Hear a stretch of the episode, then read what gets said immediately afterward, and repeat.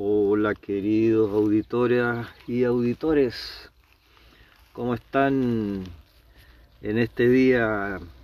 Ya estamos a jueves 3 de noviembre del 2022. Es increíble como ayer conversaba con un amigo de que hacíamos el comentario de que increíblemente cómo ha pasado este año. Y los años sucesivos, todos los años para atrás, cómo han pasado. Yo recuerdo que ayer a la vuelta de la esquina tenía 40 años más o menos y ahora ya, ya, increíble cómo pasa el tiempo. Bueno, pero hay algo que no pasa del tiempo, que es el conocimiento, el conocimiento, la sabiduría, eh, lo que ilustra la vida, lo que nos hace crecer, evolucionar.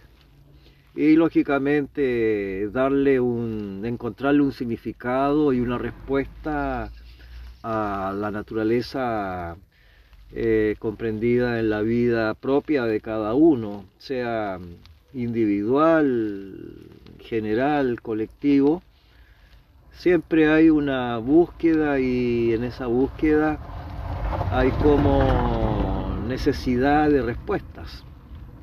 Y lógicamente a estas respuestas hay que acercarse un poquito a, a los que conocen. Y quienes conocen los ancestros. Los ancestros son los que más informados o más información tienen y lógicamente esa información es valiosa porque una vez que se comprende se puede mm, asociar a la vida a través del comportamiento, a través de la conducta. Y justamente tengo en mis manos un, un folleto de antiguos cursos que yo daba sobre medicina tibetana. Hace antiguos tiempos, en alguna vez de mi vida, dicté este conocimiento y ahora ya como para compartirlos con ustedes, eh, les voy a, a conferir sobre medicina, yo diría más bien como argumentos para el equilibrio personal. Esto trata sobre la conducta. Dice las recomendaciones de la conducta se manifiestan en tres categorías. Está la conducta continua, la conducta temporal y la conducta ocasional. Em, en sí esto se subdivide además en dos puntos. La conducta continua que es para toda la vida y la conducta para seguirla a través de ritos, rituales, em, asociación más espiritual, por otro lado, podríamos derivarlo hacia manifestaciones religiosas, devocionales, etc. Hablando sobre la conducta continua, esta dura, es para toda la vida. Todos desean ser felices y gozar de larga vida. Nadie quiere sufrir y todo el mundo busca técnicas para conseguir tales propósitos. Para liberarse del sufrimiento, enfermedad y alargar la vida, existen varios métodos a emplear. Pueden llevarse piedras preciosas en diversas partes del cuerpo para alargar la vida y protegerse contra las enfermedades. También Pueden tomarse medicinas acordes con la disposición física de la persona o buscar la ayuda de deidades protectoras mediante la práctica con mantra secreto. Se debe con voluntad evitar las dos condiciones que dan lugar a las enfermedades, que son malos hábitos de comer y una conducta reprochable, como por ejemplo mezclar, diferentes clases de licor en las bebidas, estar expuesto largo tiempo al sol y después enfriarse rápidamente. Llevar ropas ligeras en invierno y ropas gruesas en verano. También hay que abandonar las variadas formas de faltas. Tres físicas. Matar, robar y comportarse mal sexualmente. Cuatro verbales. Mentir, murmurar, causar mal hablando y charlar cosas sin sentido. Tres mentales. Codicia, propósitos dañinos, opiniones equivocadas.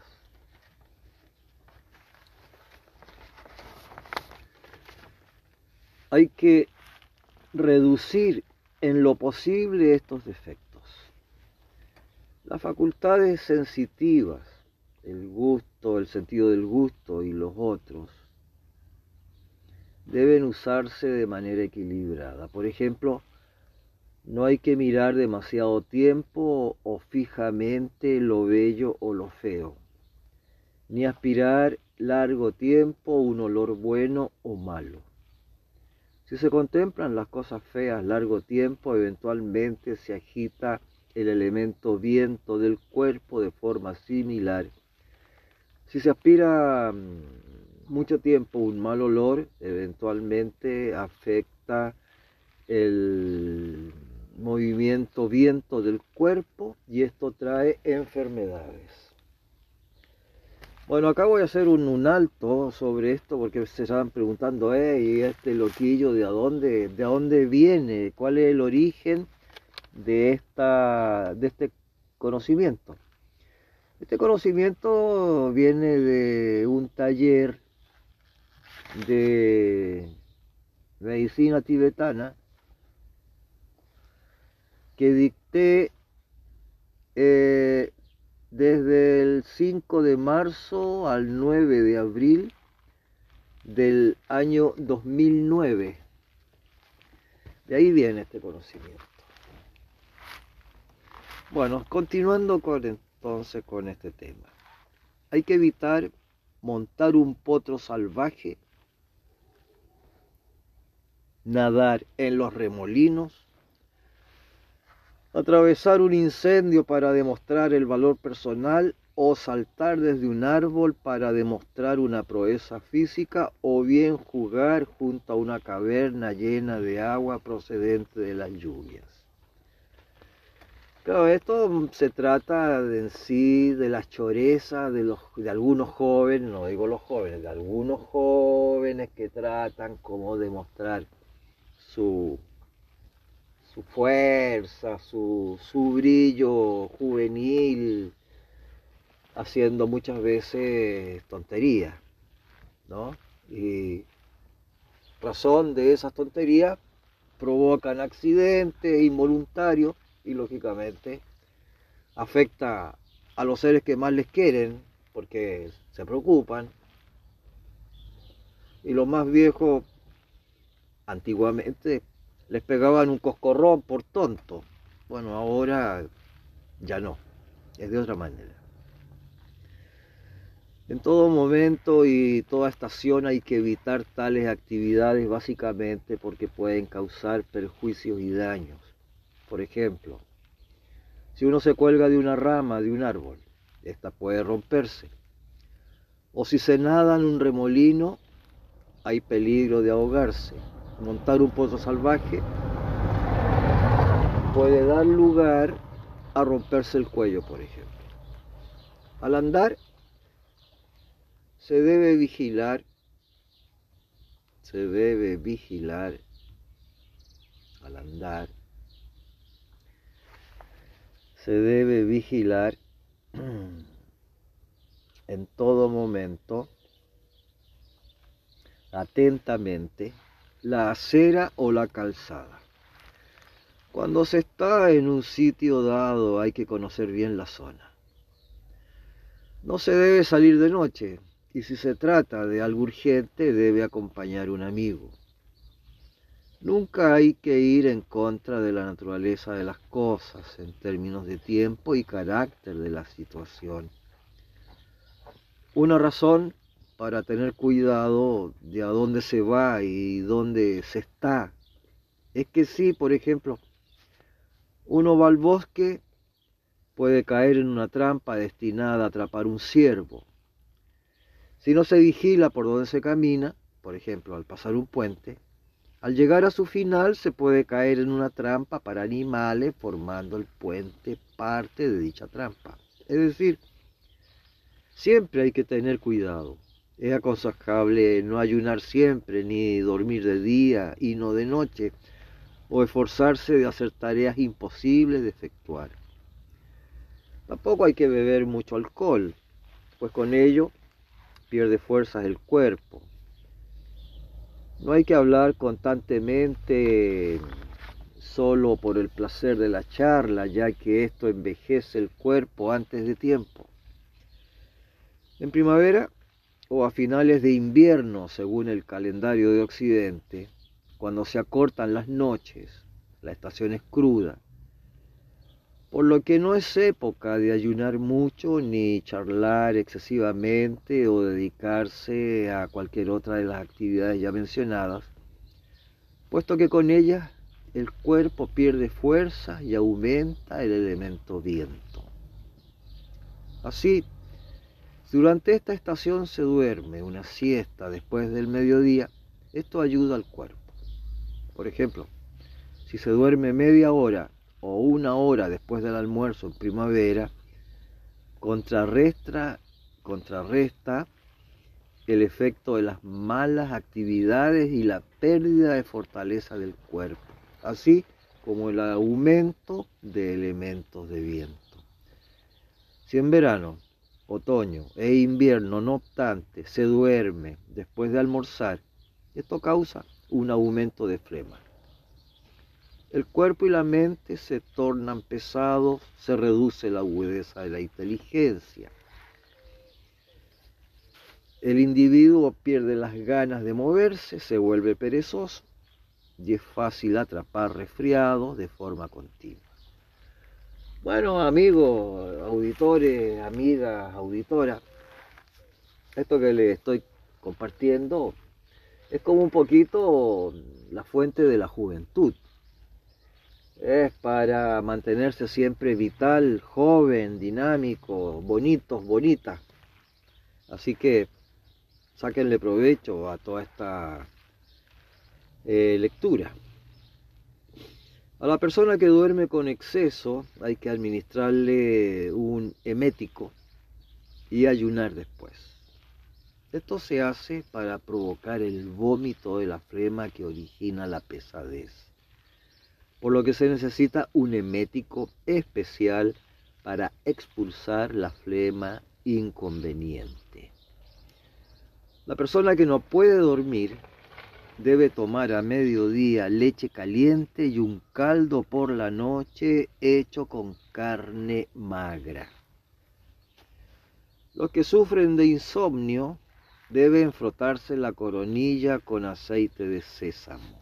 Asimismo, en una cucharada fundir mantequilla pura y fresca y al enfriarse bien tomar una gota y verterla en cada oreja.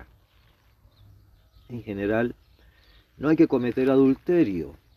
O sea, que si una persona hace el amor con alguien casado o que está bajo la tutela de otro individuo, conculta una ley del amor. Tampoco hay que fornicar con animales, ni copular en la época de la menstruación. En invierno se puede copular tanto como se desee, pues no hay límite específico, pero en otoño y primavera solo dos veces a la semana. Ojo que esto lo recomiendan los tibetanos, ¿no? Este conocimiento viene del Tibet, ¿no? De la India, de Nepal, de Bangladesh, de Tailandia. de, la, de toda el área budista. En los meses estivales, solo una vez cada dos semanas. Esto se debe a que el verano significa el auge de los elementos. Como todo está altamente desarrollado, si se copula mucho, se pierden fuerzas. Entonces, si los tibetanos lo dicen y ellos lo han mantenido hasta el día de hoy, por algo será. Si se efectúa más copulación, ella hace que los sentidos, ojos, nariz, lengua, oídos y cuerpo se emboten. Por ejemplo, la vista no es tan clara ni tan brillante, incluso puede provocar la muerte. Si por ejemplo uno podría vivir hasta los 100 años, puede morir a los 70 u 80. Asimismo, se embota la inteligencia. A fin de superar el viento que envejece, hay que bañarse con frecuencia y frotar todo el cuerpo con aceite de sésamo. En la India solo puede conseguirse este aceite, pero en Occidente pueden obtenerse muchas clases de aceite, aunque hay que evitar el de mostaza. Esto sirve para eliminar grasas y tener el cuerpo más ligero. Frotar el cuerpo con aceite aumenta los fuegos digestivos. La inteligencia se aclara y se posee un gran sentido de fuerza, de esfuerzo. También aumenta la potencia sexual. Pregunta. ¿Con qué frecuencia hay que bañarse? Respuesta. Es necesario bañarse al menos una vez por semana, pero lo mejor es hacerlo dos veces. En la India practican este baño todos los días por la mañana y luego se frotan con aceite. Pregunta, si se copula más del número de veces especificado ¿Hay que adoptar alguna prevención? Respuesta. Sí, hay una medicina. Existe un texto separado sobre la virilificación y los afrodisíacos para restaurar la potencia sexual, tornando potente al impotente. Se añade en el texto que si un hombre toma debidamente esta medicina, puede hacer el amor a 100 mujeres en una sola noche. Ignoro si esto es verdad, pero es una medicina muy poderosa. Si se transgreden estas reglas, es posible contraer enfermedades crónicas.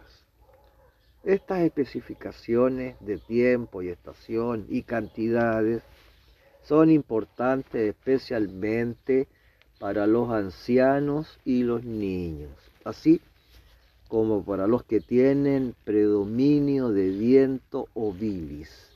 Son levemente menos importantes para los adultos que no tienen problemas de viento o bilis. Las personas que poseen un cuerpo fuerte, deben tomar toda clase de alimentos grasos y oleosos en invierno y primavera. Sin embargo, deberán reducir la toma de tales alimentos en verano y otoño, pues los mismos aumentan la bilis. Muy importante para la persona con predominio de flema en cualquier forma de ejercicio como correr, saltar, nadar. Si una persona tiene predominio de flema y se lava como sustituto del jabón o mezclado con el mismo, puede utilizar lentejas en polvo, pues esto extrae la flema por los poros. Con esto, las articulaciones serán más flexibles. Esto hace también que se disuelva la grasa y mejore la carne. Con tal conducta, la piel adoptará un buen tono. Las extremidades se fortalecerán y la vida será más larga. Pregunta. ¿Qué otros aceites pueden usarse? Respuesta. aceite de varios tipos de frutos secos, incluso aceite de nueces, pero no de mostaza. Pregunta, ¿es posible bañarse muy a menudo o hacer el amor con poca frecuencia?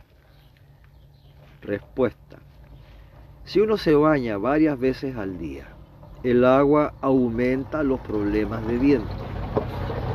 Respecto a hacer el amor con escasa frecuencia, no creo que esto sea malo, salvo para la posible formación de cálculos. Ahora, sobre el otro aspecto, la conducta devocional, religiosa, de estar asociado a, a regímenes espirituales. Como todos los seres humanos buscan la felicidad, se afanan en muchas actividades. En la parte anterior hemos hablado de actividades mundanas. Ahora nos centraremos, nos centraremos en las actividades espirituales. Lo cierto es que incluso una felicidad regular puede llevar al sufrimiento, por lo que es preferible dedicarse a actividades espirituales. No hay que demorarse con respecto a las actividades espirituales, pensando que se puede acumular primero salud y riqueza y luego buscar la espiritualidad. Más bien es preferible empezar por practicarla antes que nada y no dejándola para después. Las principales actividades espirituales son, respecto a los actos físicos, no matar seres humanos, no robar ni efectuar actividades sexuales impuras como el adulterio. Respecto a las actividades verbales, no hay que mentir, hablar sin sentido, murmurar o disputar, que es la peor de las actividades verbales. Mentalmente hay que evitar la codicia, que es el deseo de poseer lo que tienen otros. La intención maligna que es desear que otro sufra daños y las opiniones equivocadas, por ejemplo, opinar que hay efectos sin causa, desconocer la ley del karma, que señala que toda acción tiene una consecuencia, que no hay reencarnación o que no ha existido el Buda, su doctrina ni la comunidad espiritual. De este modo, no se realizarán actividades nocivas. Tres de cuerpo, cuatro verbales y tres de mente. Aunque no sea posible sentarse en la postura del loto y adoptar el aspecto de una persona que está meditando, la reducción y el abandono de todo esto es una práctica espiritual. Hay que emplear todas las capacidades disponibles para ayudar a los que se hayan abrumado por el dolor, a los que carecen de bienes y a los destrozados por los sufrimientos. Es algo muy especial ayudar al prójimo. Siempre hay que considerar a los seres vivos, incluso los insectos, por ejemplo, como a sí mismo. Igual que nadie desea que le claven una, una aguja en la carne, tampoco un insecto quiere tal cosa. Al dirigirse a los demás hay que hablar de forma altruista y sonriendo, sin engaños y con honestidad. Incluso hay que ayudar a los enemigos y a los que traten de perjudicar. Asimismo, con una motivación amorosa hay que generar las dos mentalidades supremas de inteligencia.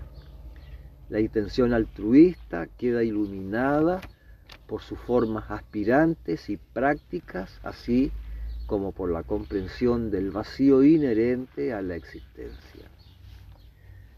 Físicamente, aunque no seamos bodhisattvas y por lo tanto incapaces de ceder nuestro cuerpo a otros, sí podemos darles dones como sangre a los que no tienen bastante. Las personas que hacen donación de órganos llevan a cabo los preceptos del Bodhisattva. Verbalmente debemos utilizar nuestro lenguaje con una actitud de altruismo. Por ejemplo, Si alguien trata de matar a un individuo, siempre es posible hablar con ese alguien y tratar de disuadirle de su acción. De igual modo, mentalmente, hay que pensar lo que puede ayudar al prójimo, discriminando entre lo que ayuda y lo que perjudica. Es muy importante adoptar una actitud altruista tipo bodhisattva, considerando que el bienestar ajeno es más importante que el propio. Estas son prácticas espirituales. Pregunta, ¿qué ocurre si a pesar de estar enojado uno sonríe? Respuesta, es perjudicial porque se está enojado pero como no se lleva a cabo ninguna acción perjudicial, el efecto es menos grave. Pregunta, por lo visto, ¿es peor engañarse a sí mismo que engañar a los demás cuando se intenta actuar de modo distinto a lo que uno siente, a lo que uno siente? Respuesta.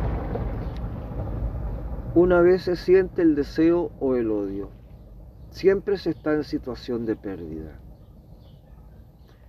Y si se demuestra al prójimo, ciertamente esto trae problemas. Pero si el deseo o el odio se mantienen ocultos dentro de sí, los problemas pueden ser otros, pero lo sabrá. Estaremos hundidos en esta situación hasta vernos libres de las aflicciones del deseo, el odio y la ignorancia.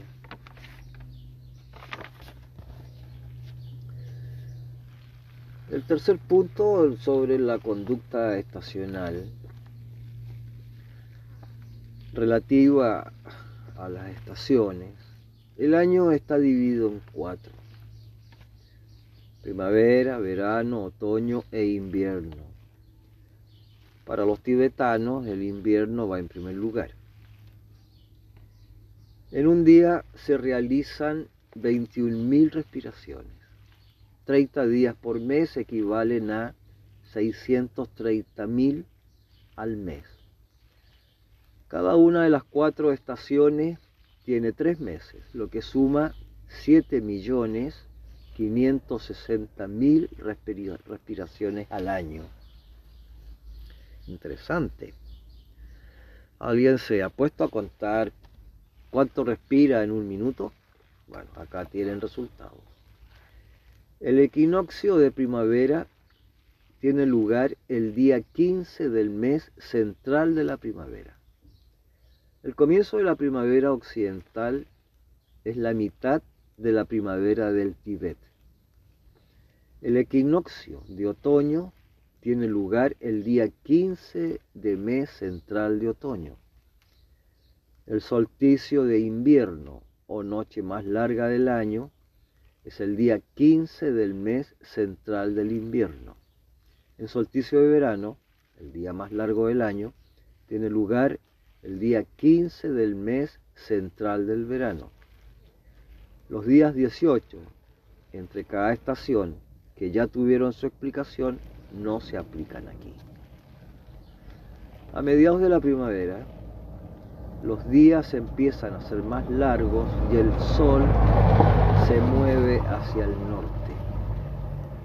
En la época del solsticio de verano, el sol ya está lo más lejos posible del norte. Este es el día 15 del mes central del verano. Y entonces el sol empieza a ir hacia el sur.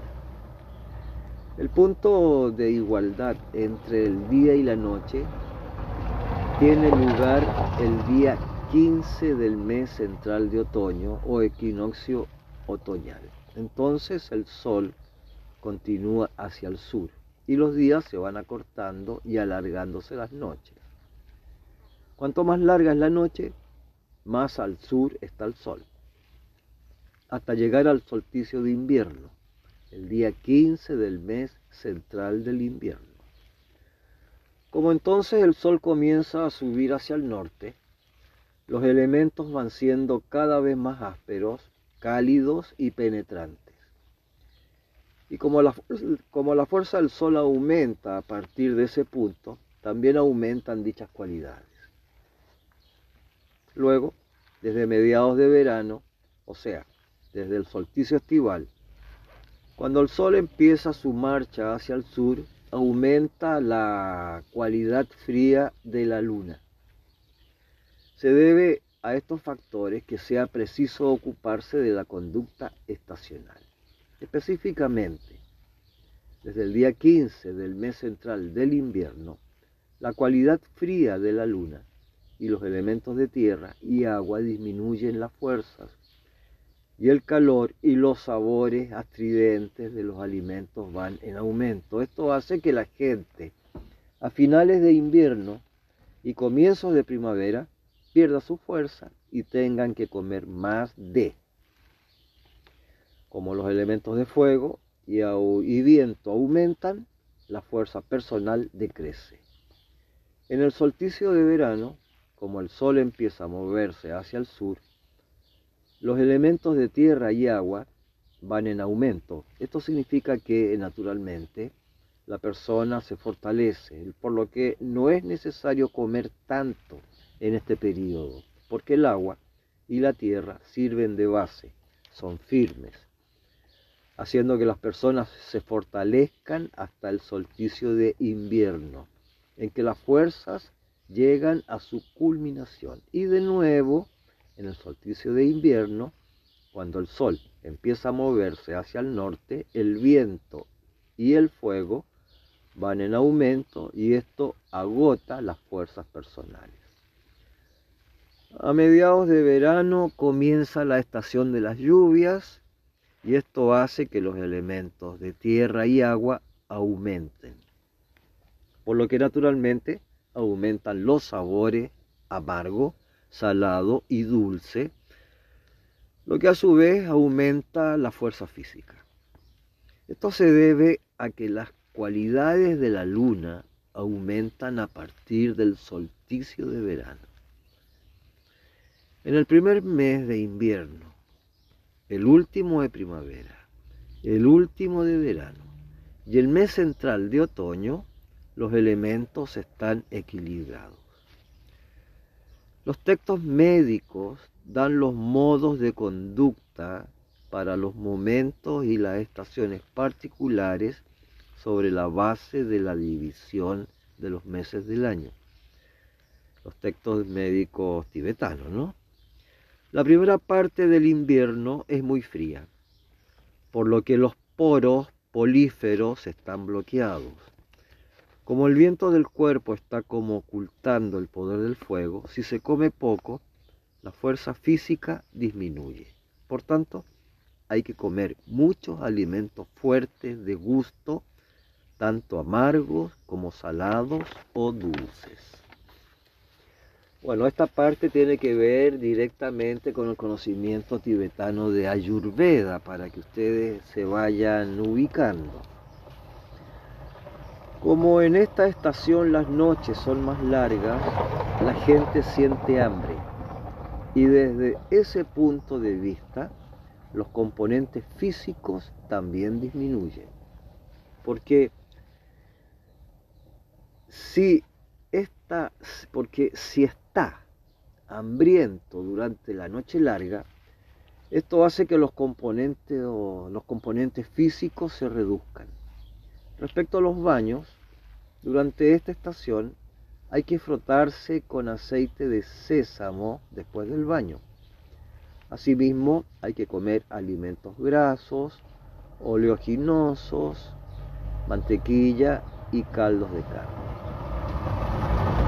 Hay que vestir ropas gruesas y cubrir bien los pies con zapatos, botas, etc. Ocasionalmente, ocasionalmente hay que exponerse al calor, bien del fuego o del sol, aunque procurando no calentarse demasiado. Es necesario vivir en casas en las que no penetre el viento y no en una choza de tablas, por ejemplo. Como el mes duodécimo es especialmente frío, hay que adoptar muchas precauciones especiales referentes a los modos de conducta. El mes duodécimo es el enero occidental aproximadamente.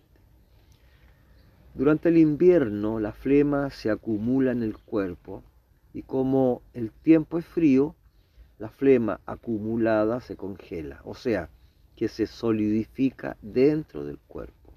Luego, en primavera, aproximadamente, son los meses de febrero, marzo y abril, la luz solar es caliente, debido a lo cual la flema acumulada se funde, dando como resultado que, que los grandes calores de la digestión degeneren, lo que hace que aumenten las enfermedades de flema.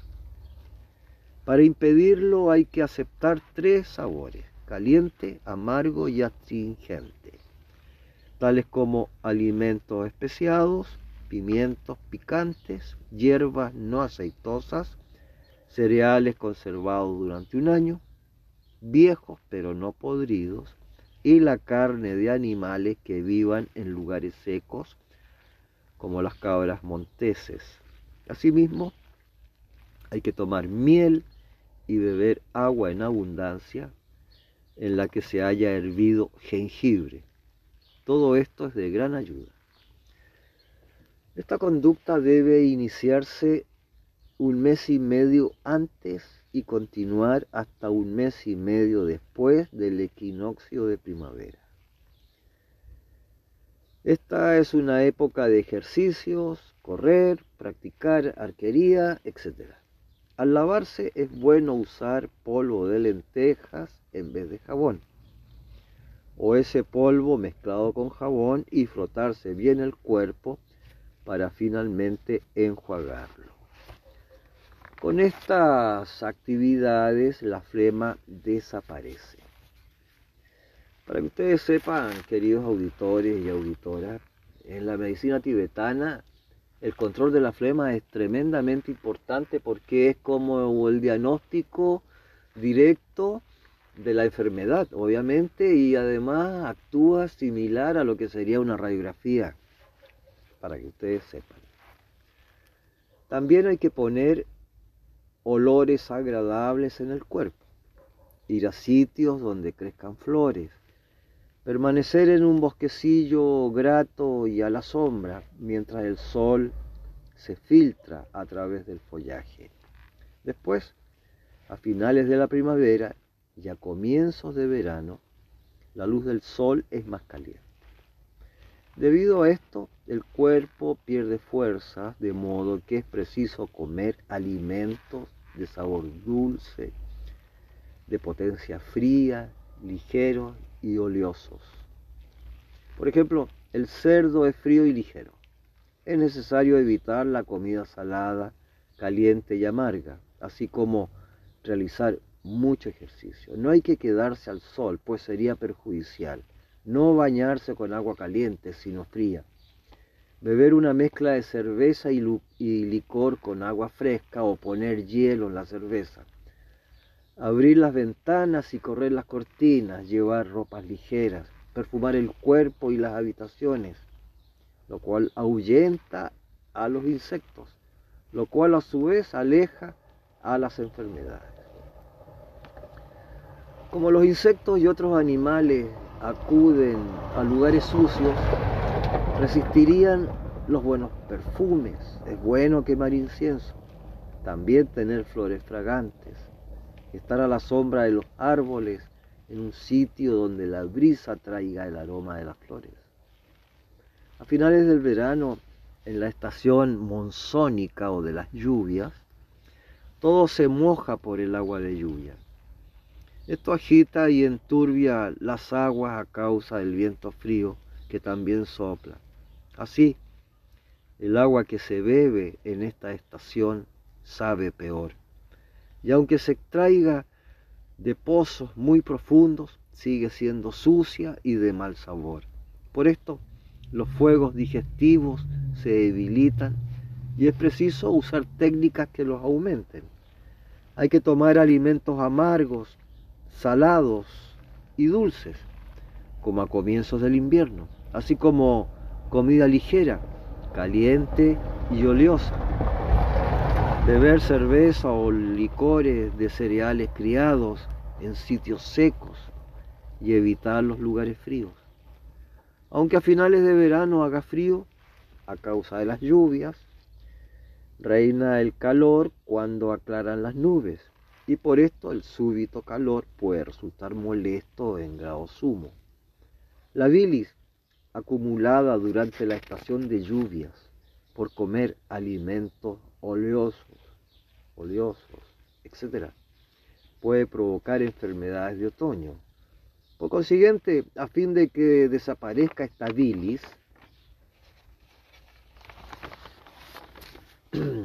a finales del tercer mes estival, hay que tomar alimentos dulces, amargos y astringentes. Los astringentes no tienen mucho sabor, ni dulce, ni salado, ni amargo. Y hay muchos alimentos astringentes. La persona debe rodearse de olores que no solo sean fragantes, sino también fríos. Son excelentes el alcanfor, el sándalo blanco y la madera ushi, parecido al anterior, al sándalo blanco. Pueden quemarse en polvo dentro de un recipiente a propósito y diseminar olor por toda la casa. Lo mismo que se debe mezclar, alcanfor con agua y rociar la casa después de barrer. En resumen, respecto a la comida, en la estación monzónica y en invierno, en la estación monzónica estamos hablando de la India, ¿no? no esto es en India, esta parte. Y en invierno hay que tomar alimentos calientes. En primavera, tomar alimentos ásperos a comienzo de verano y en otoño alimentos fríos. En la estación de las lluvias y en invierno tomar alimentos calientes, salados y amargos. En primavera tomar los tres sabores de amargo, caliente y astringente. En otoño dulce, amargo y astringente. Si se tiene un carácter naturalmente flemático, en primavera hay que tomar un emético especial para vomitar la flema. O si el carácter es predominantemente bilioso, en otoño hay que tomar un purgante especial para evacuar la bilis. Si el carácter tiene un predominio de viento, en verano se debe usar un enema especial para contrarrestar el viento. Todas estas recomendaciones para la dieta y la conducta deben reajustarse de acuerdo con las variaciones que sufren las normas dentro de las estaciones, como cuando hace más frío o calor de lo acostumbrado. Así se, vivirá más tiempo y libre de enfermedades, concertando la conducta a la estación. Bueno, mis queridos auditores y auditoras, la verdad es que no los quiero seguir aburriendo con todo este tema. Todavía nos queda materia al respecto, pero voy a llegar hasta aquí. Además para que escuchen profundamente todo este conocimiento ayurvédico, medicina tibetana. Y se asimilan las estaciones del año, obviamente, con nuestra generalidad occidental pero mm, la, en esencia y en potencia, la madre india y la madre tibetana, obviamente que nos aconsejan dentro de los canales ayurvédicos la mejor lección. Así que, qué mejor que aprenderla y y llevarla a cabo, realizarla de forma material y de esa manera conectados a lo espiritual. Bueno, así que largamente a esta emisión de podcast a la velocidad del paisaje, en estos monólogos al aire, eh, que tengan buen día y buen término de semana. Así que de esa forma sean felices y contentos y se gratifiquen a través de sus actividades, esfuerzos, en un temperamento mm, de superación. Así que estamos encontrándonos en cualquier momento.